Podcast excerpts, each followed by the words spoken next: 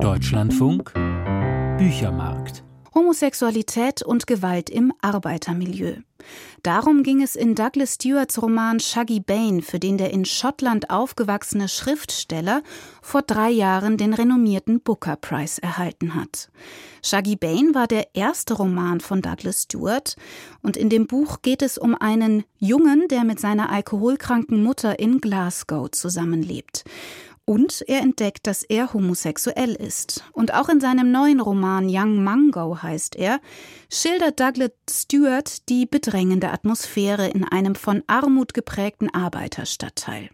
Die Gewalt gegen junge Schwule, überhaupt gegen alle, die anders sind, wird in diesem Roman noch drastischer geschildert. Und einen Ausweg scheint es für den jugendlichen Mango nicht zu geben.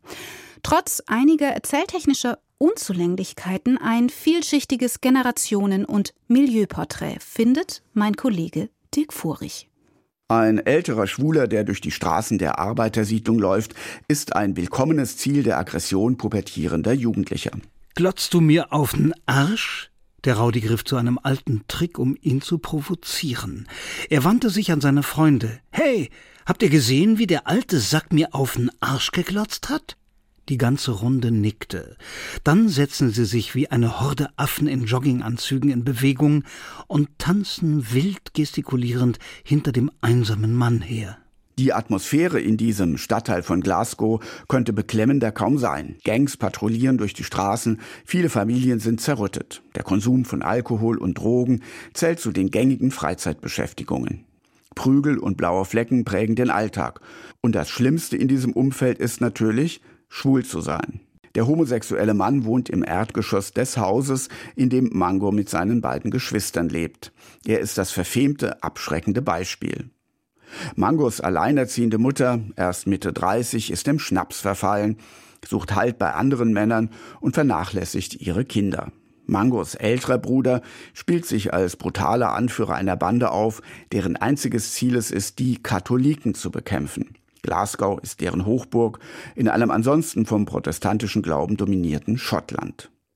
Die Schwester Jodie träumt davon, auf die Universität zu kommen. Man muss es als ein Wunder betrachten, dass sie es schafft, aus dem Teufelskreis von Armut und Perspektivlosigkeit auszubrechen.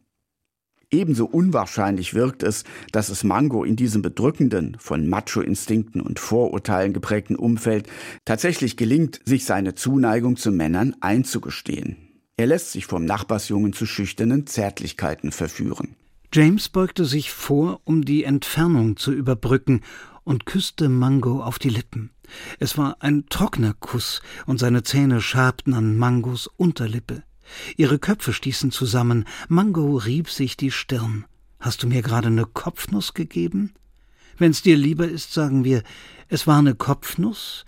Das Lächeln auf seinen Lippen verflüchtigte sich wieder. Quatsch! Mango sah sich auf dem Hügel um, und dann küsste er James schnell auf den Mund. Es war wie heißer gebutterter Toast, wenn man am Verhungern war. Es war so gut. Douglas Stewart, Jahrgang 1976, selbst schwul, ist in einem ganz ähnlichen Milieu aufgewachsen. Die Mutter des Schriftstellers, der heute in New York lebt, starb am Alkohol, als er 16 Jahre alt war. Schon in seinem mit dem Booker Prize ausgezeichneten Roman hatte Stewart die Qualen eines homosexuellen Jungen im Glasgow der 70er und 80er Jahre geschildert. Der neue Roman ist von vielen expliziten Gewaltdarstellungen durchzogen. Stewart malt die Atmosphäre im Glasgow der Thatcher-Jahre grell aus.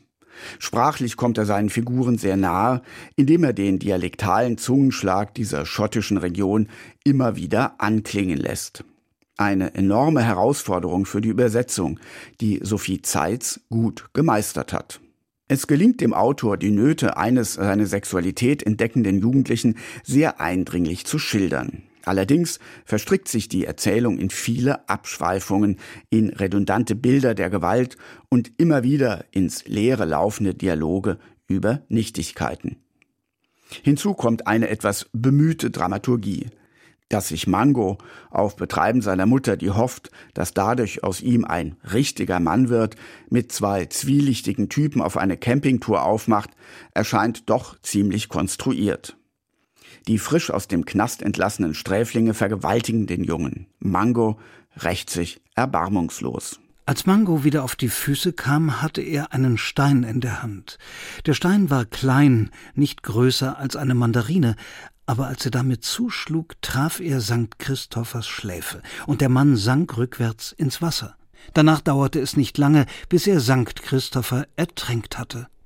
Die mystisch-religiöse, wiederum katholische Komponente, die in dem Spitznamen des einen Vergewaltigers St. Christopher mitschwingt, lässt sich nicht so recht auflösen. Dem Roman, der eine aufrüttelnde Sozialstudie sein könnte, haftet insgesamt etwas Rätselhaftes an. Zusammen mit den zahlreichen Verästelungen der Handlung hält das den Leser auf Distanz. Mit etwas mehr erzählerischer Stringenz würde der tragisch traurige Held Mango in seiner existenziellen Verzweiflung spürbarer. So bleibt sein Innenleben zwischen sozialem Elend und schwieriger sexueller Identitätssuche letztlich blass.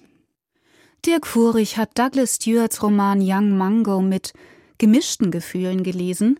Aus dem Englischen übersetzt hat Young Mango Sophie Zeitz und erschienen ist das Buch im Verlag Hansa Berlin. 416 Seiten gibt es für 26 Euro.